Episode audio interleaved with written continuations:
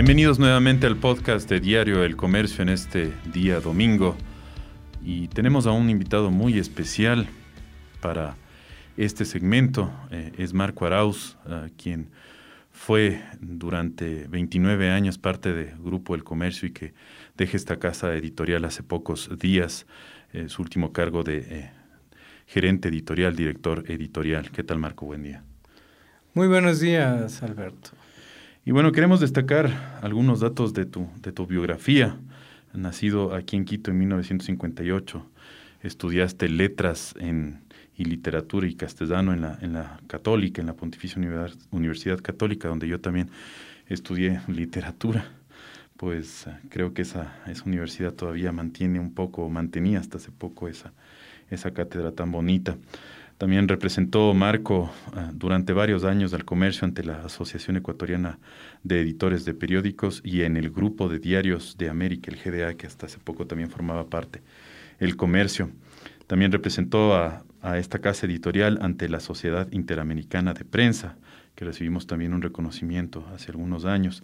En la última reunión anual celebrada en octubre del 2020 fue elegido miembro de la Junta de Directores coordinaste también el Premio Nacional de Periodismo Jorge Mantiza hasta el 2014 y has recibido una serie de reconocimientos de distintas eh, instituciones y entidades periodísticas como la CIP, también la Presidencia de la República y eh, gremios empresariales en general como la Cámara de Producción, de los últimos que, que recuerdo. Sí, la Universidad Católica también, también.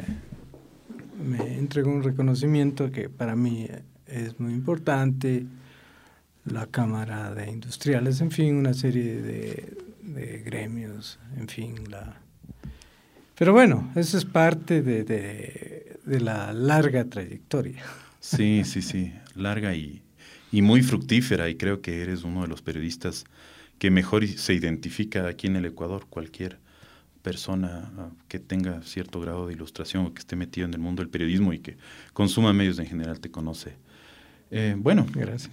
¿Cómo ha sido esta, esta trayectoria? ¿Qué te, qué te llevó al periodismo de joven? ¿Por, por qué te metiste en, en el hoy, en, en, el año 82? Fuiste parte de uno de los, de los de la gente que empezó ¿no? con este periódico. Sí, eh, fue,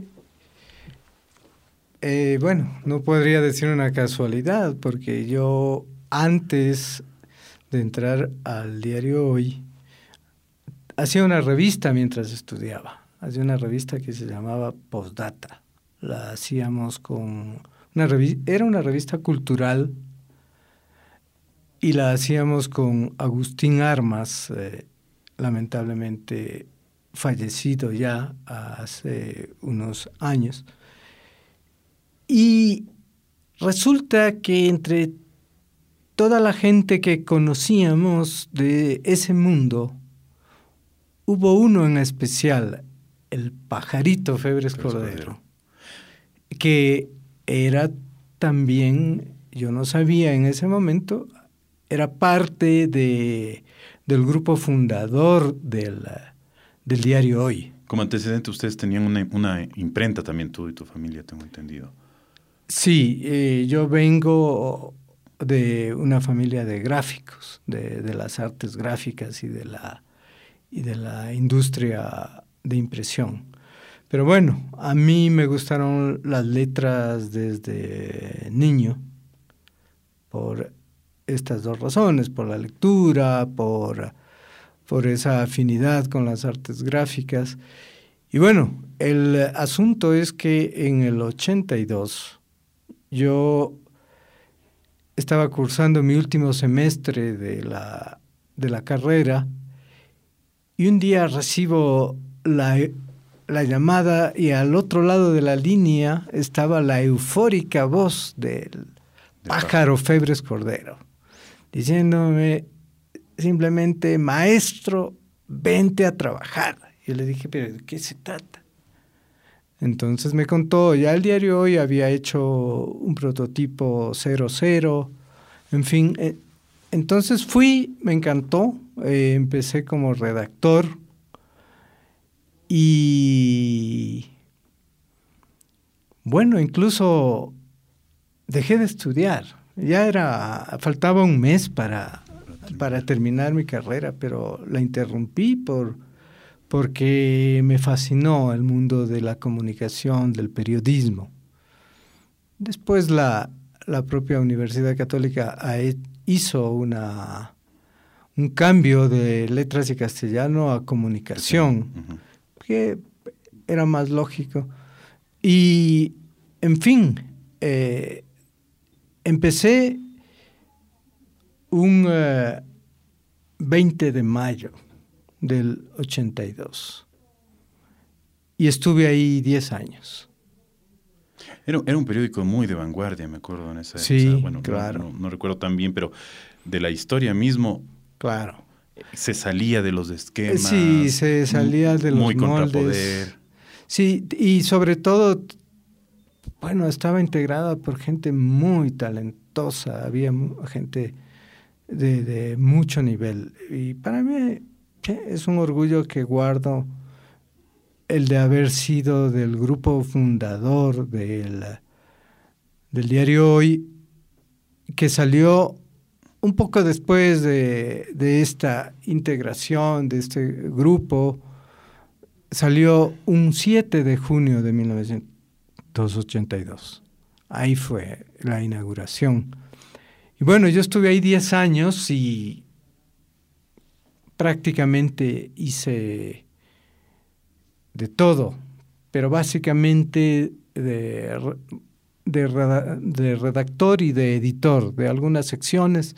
Y también, curiosamente, tuve la oportunidad de ser asistente de coordinación de toda la operación periodística y después coordinador. Cosas curiosas. Esas me han servido luego. Y bueno, pasó el tiempo, yo me desencanté del diario hoy en ese momento y decidí salir. Y me dediqué a escribir para revistas, hacía colaboraciones, etcétera, hasta que un día se abrió esta gran puerta del diario El Comercio. Yo no lo tenía en mente. Y bueno, me reencontré aquí con esa gran dama, esa gran innovadora, esa mujer visionaria y de gran respeto hacia la libertad de expresión y hacia las personas, eh, doña Guadalupe Mantilla de Acuaviva. Ella, te comento una cosa, ella fue accionista del diario, hoy. diario hoy. Ella estuvo, yo la conocí ahí. Porque era familia del gringo también. Y estaba fuera de esta casa editorial en, esta época, en esa época. Eh, ella no, no estaba en los planes de, de la familia ni en ese momento.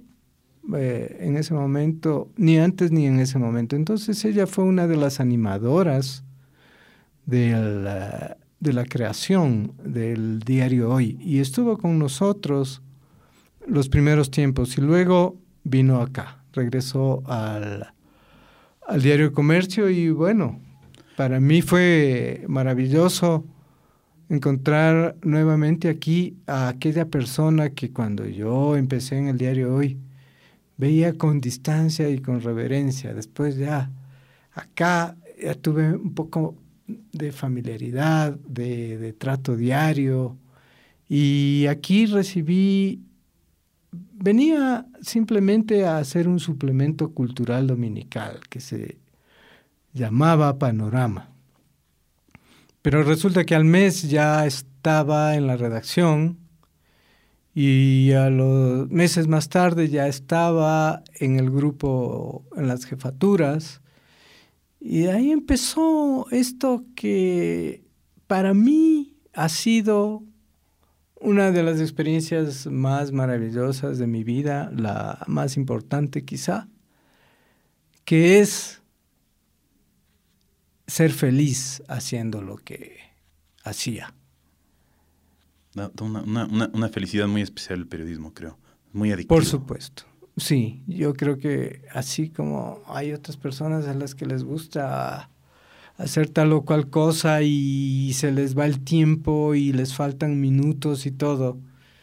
En nuestros casos, Alberto, y creo que tenemos una la gente que, que, persevera en este oficio y que seguirá haciéndolo, por supuesto, tiene una adicción especial a, esto de la premura, de la presión, del trabajo en equipo, de pelear con el lenguaje, de, buscar el mejor título, de exacto, de, de, de, dar un golpe, de tener la noticia, etcétera, etcétera, que, las cosas salgan bien. y bueno. Ganarte una portada, eso es creo que. Exacto. Y de jovencito mucho más. Así es. Entonces, de ahí, pues... Pero en esa época era, estaba renovándose el comercio, ¿no? Claro. Se le veía un poquito más como un diario mucho más tradicional del testimonio de compañeros de, esa época. Ah, sí. Era muy, eh, muy a la, un poquitín antiguo, pero en esa época empieza a darse, a renovarse. E incluso un poco más tarde, pero eh, tenía el comercio... Eh, estaba arreglando temas internos, el, comercio en esa época, ¿no? Eh, sucesión de la segunda a la tercera generación, ese tipo de cosas. Y sin embargo no dejaba de pensar en la innovación. Entonces, cuando yo vine en el 92, eh, era muy interesante porque encontré acá una gran calidez una, una calidad humana eh, insospechada.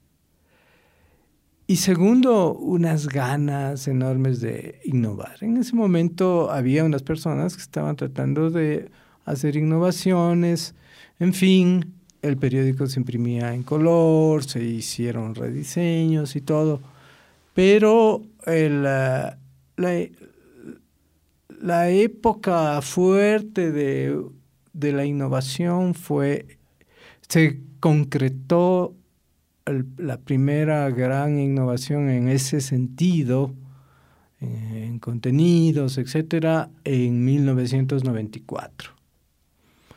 pues una alegría enorme ser parte de, de, ese momento que fue un arranque desde que el comercio no ha parado no paró en, eh, innovar, etcétera, etcétera. Y bueno, hace nueve años formalmente montamos la redacción integrada multimedia, eh, logramos poner a nuestro digital como el primer sitio de información en el Ecuador y eso ha sido muy, muy, muy gratificante que incluso universidades de ciudades lejanas del país vengan al comercio a, mirar cómo se hacen las cosas, que la gente estudie al comercio, que la, que la gente vea lo que hemos hecho, pero sobre todo que, que, el, que el comercio esté sintonizado con la historia del país, con la con la transformación tecnológica, con, eh, con lo último. Esa fue una característica del comercio a lo largo de, todo el tiempo. Me refiero específicamente que al 92 no era su mayor característica quizá, pero había muchas ganas y de hecho por eso hubo una respuesta en el 93 y 94. Pero pioneros en la radio, pioneros en vespertinos, pioneros en, en productos, por ejemplo, para económicos, como antes martes económico y después líderes. O sea, por donde tú lo veas, el comercio siempre eh, va a ser sinónimo de innovación. Otra, otra época muy, muy interesante que tú viviste directamente es del, es del tema del, de los 100 años, ¿no? Así y de Centuria todo lo que instalaron en el Ichimbí, no solo eso, sino el tema de los libros que salieron en esa época, que fueron increíbles y que, bueno, se han agotado ya, pero, tú estuviste mucho también compartiendo y trabajando en ese, sí, momento. Sí, me cupo el honor de, de encargarme de todo lo que tenía que ver con la celebración de los 100 años del comercio. Eh, fue muy gratificante, tuvimos, llegamos a las decenas de miles de visitantes en el Chimbía, en la muestra que se montó ahí. Hicimos una exposición eh, de Picasso y de Miró con el Banco de Pichincha y la Universidad Católica.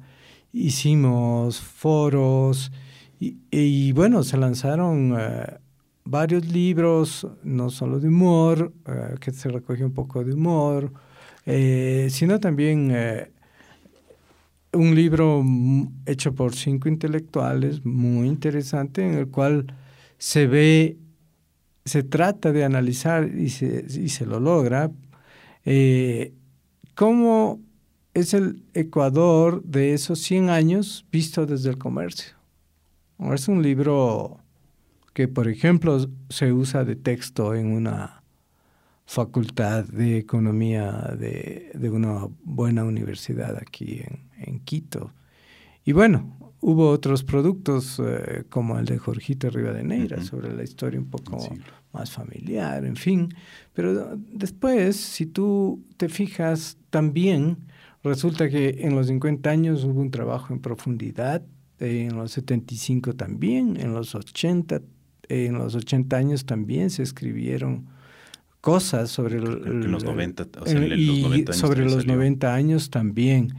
Pero bueno, indudablemente los 100 años fueron impresionantes y, se hicieron muchas cosas en distintos campos, en el arte, en una serie de cosas. Y esa es una satisfacción que no, que, que es difícil de, de expresar y de, desde luego, de olvidar. Y esa es una de las cosas que me ha dado la presencia en este, en este fabuloso el comercio.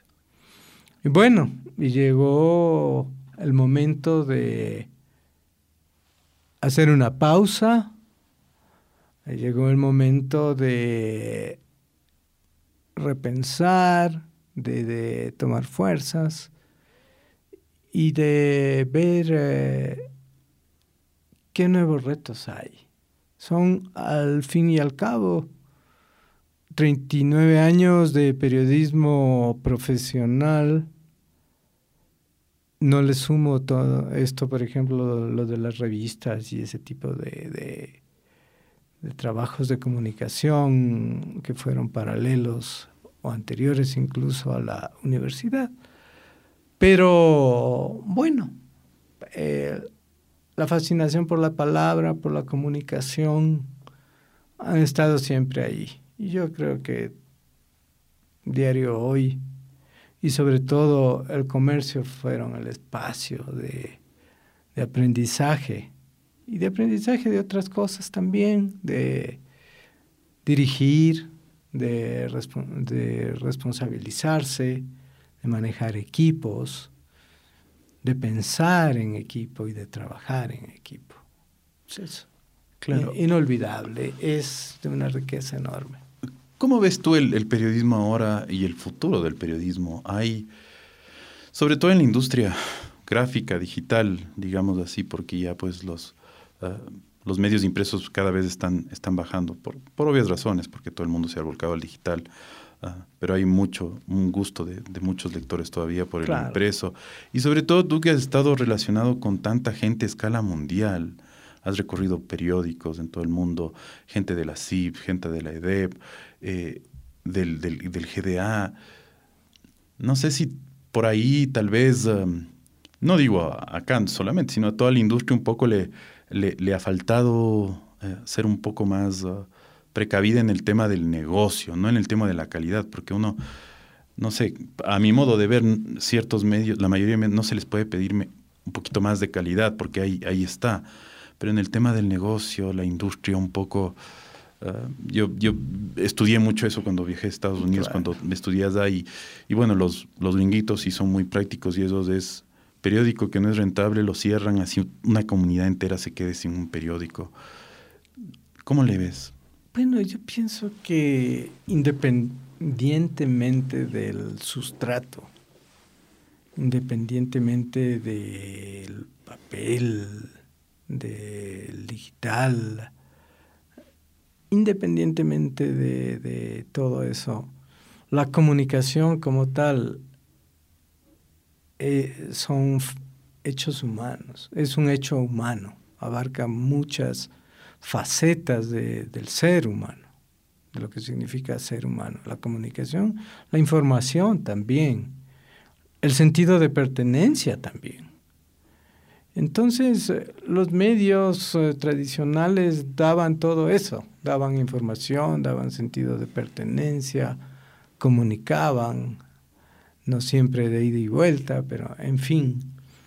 Y bueno, ahora hay múltiples medios eh, electrónicos, la transformación, la cuarta revolución industrial, realmente... a ha puesto nuevos paradigmas para la comunicación y la información. Y, hay medios que, se van adaptando, que se adaptan, en fin, toma tiempo, toma inversión, toma, toma innovación, toma tiempo en definitiva y dedicación. Y eso es lo, ese es el único camino, ¿no? O sea, innovar, invertir, eh, eh, emprender nuevas formas de comunicación. Aquí en el país mismo hemos visto, aparecen nuevos sitios, aparecen nuevas formas de comunicación, porque la gente siempre va a necesitar comunicar, comunicarse, sentirse, entretenerse, eh, sentirse parte de una comunidad. Entonces, esa es la gran transformación y esa es la, lectura que, hay que hacer sobre la comunicación si se quiere estar vigente y hay que ponerse a tono, a tono con eso. Entonces, eh, mm, tampoco sobredimensionar el valor de determinadas tecnologías como las redes sociales, porque las redes sociales sí te pueden crear comunicación, pero algunas de ellas lo único que te crean es opinión y lo único estados de ánimo o informaciones muy cortas, sin contexto, en fin. Pero creo que son parte de la comunicación e ignorarlas tampoco es sano. Entonces, mientras eh, se quiera perseverar en eh, las tareas de comunicación, información, entretenimiento, sentido de pertenencia, es necesario ver todas estas variables. Eh, y sí, el periodismo como tal, la, la tarea de, de contar una historia, de darle sentido a unos datos, eso va a seguir siendo importante, sigue siendo importante, seguirá siendo importante al margen de los sustratos. Eso es lo que yo, lo, yo veo. Tal vez no, está, no es tan rentable como antes, o es una idea que se puede. O hay que buscarle la manera de... Hay que buscarle la vuelta, yo creo que alguna gente le ha buscado la vuelta. En fin, se podría discutir enormemente sobre los modelos de negocios. Eso es lo que se hace precisamente en las reuniones como las eh, que tú mencionabas del GDA, de la Sociedad Interamericana de Prensa. Esas son las cosas que, se discuten y, claro, cada vez a esas reuniones llegan más gente del, del eh, medios digitales, en fin, con un montón de propuestas, eh, Big Data, etcétera, porque esta, esta disrupción eh, va a seguir creciendo a, nivel, en escalas geométricas, ¿no? no aritméticas como antes lo hacíamos, como antes eh, estábamos acostumbrados. Pero es ese reto y es maravilloso, pues además, en cualquier dimensión. O sea, Ecuador es parte de, la comunidad mundial, estamos metidos en, somos parte de, no estamos mucho menos, ni mucho menos en, en cuanto a comunicación e información en, en, una burbuja. Al contrario, las comunidades ya no son geográficas. Y eh, entonces, es cuestión como de irle dando la vuelta a las cosas, ver, invertir, pensar y básicamente de cualquier manera eh, el negocio, la comunicación como un negocio yo creo que seguirá con otras formas y probablemente con otros soportes por detrás. Pero eso ya es más especialización de la industria que quizá no vale la pena ahondar en este momento. Claro. Hay que seguirle pensando. y una última uh, pregunta que te quería. Esta reflexión del, periodista como tal, ¿no? Que, que, está detrás de las páginas, detrás de, de, los informes de prensa, de televisión, de radio, de internet, de, canales, que ahora hay tantas plataformas. Uh, un poco en un país como Ecuador, y creo que en Latinoamérica en general, que se repiten, bueno, todas estas cosas de que las cosas no funcionan tan bien como quisiéramos, de que siempre hay escándalos de corrupción, de que parecería ser que estamos como un poco condenados a, no funcionar, digo, sobre todo si uno ha vivido en otras partes que parece mágicamente que las cosas funcionan. Un poco, no sé, después de una trayectoria que has tenido tú, uno no se vuelve un poco o cínico, resignado, o lo tema ya como humor, esto, pero siempre hay esa, ese deseo de, no dejar de, impresionarse, de sorprenderse, de indignarse. Bueno, afortunadamente no hay. Y digamos, el, una persona que pierda la capacidad de sorprenderse eh, no puede ser periodista. O sea, eh, incluso ante la misma realidad tú tienes que darte cuenta de qué es lo que ha cambiado un poquito más, etcétera. y, eso es básico, ¿no? Yo pienso que nuestros países viven una... Y se ha visto últimamente, ¿no? Con lo que pasó en Chile, en Ecuador, pasa en Colombia, etcétera. Eh, tenemos un, problema de inequidad eh, provocado por por una falta de visión de largo plazo de las élites nuestras. Yo creo que ha faltado generosidad con el país, con, los países. Lo de Perú, mira tú. O sea, no es mejor negocio acordar, no es mejor negocio la equidad, no es mejor negocio eh, hacer las cosas con un poco más de equilibrio para tener países más, más dignos de ser vividos, que den mejor, una mejor situación a las personas.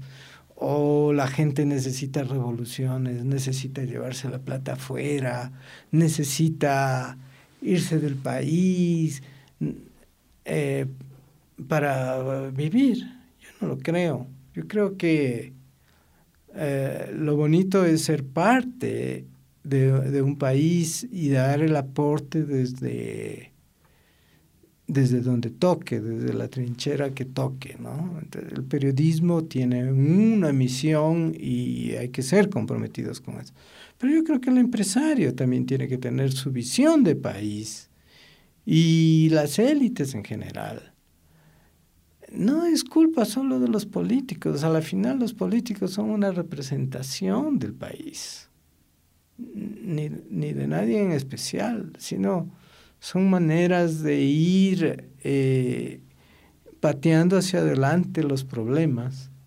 Y luego nos encontramos con unas sin salidas tremendas.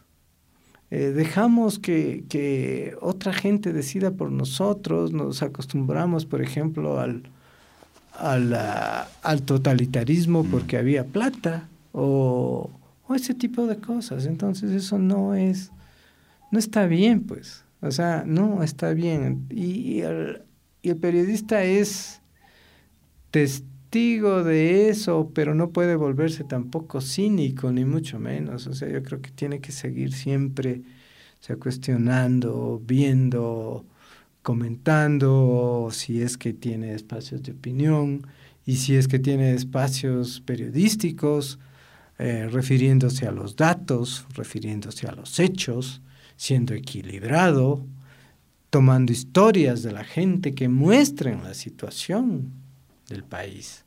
Porque un país de ciegos no vale la pena. Un país de ciegos después llega a ser inviable, eh, es inequitativo, no funciona. Entonces, ahora con la pandemia hay gente que, que dice, bueno, tenemos que, ya el planeta no da para más, tenemos que tratarlo mejor. Hay que hacer negocios sustentables, responsables. Pero no sabíamos eso desde el comienzo. ¿O es necesario que, que ya el mundo, el planeta en el que vivimos no dé para más o las situaciones sociales lleguen a tal nivel de explosión que, que entonces ahí sí haya que pensar. Para eso estamos en este mundo, para eso somos parte de una sociedad, de un país. No me parece. Entonces yo creo que en medio de eso el periodismo es, eh, es eh, una tarea noble y digna si se la ejerce bien, porque tiene que seguir reflejando ese país, esas diferencias, esas buenas ideas, esas iniciativas para... Y además reflejar todo el país. No invisibilizar a nadie. Al contrario, visibilizarlo. O sea, qué, qué noble tarea. Y qué difícil tarea. Pero bueno, eso es. Hay para largo para hablar de esto. Bueno, muchísimas gracias Marco, te agradezco. No, te agradezco a ti por este tiempo tuyo. Te considero un, maestro eh, en, mi vida periodística de unos contados eh, colegas que de los que he aprendido demasiado. Me duele mucho que, bueno, no verte ya todos los días, nos veremos menos seguido.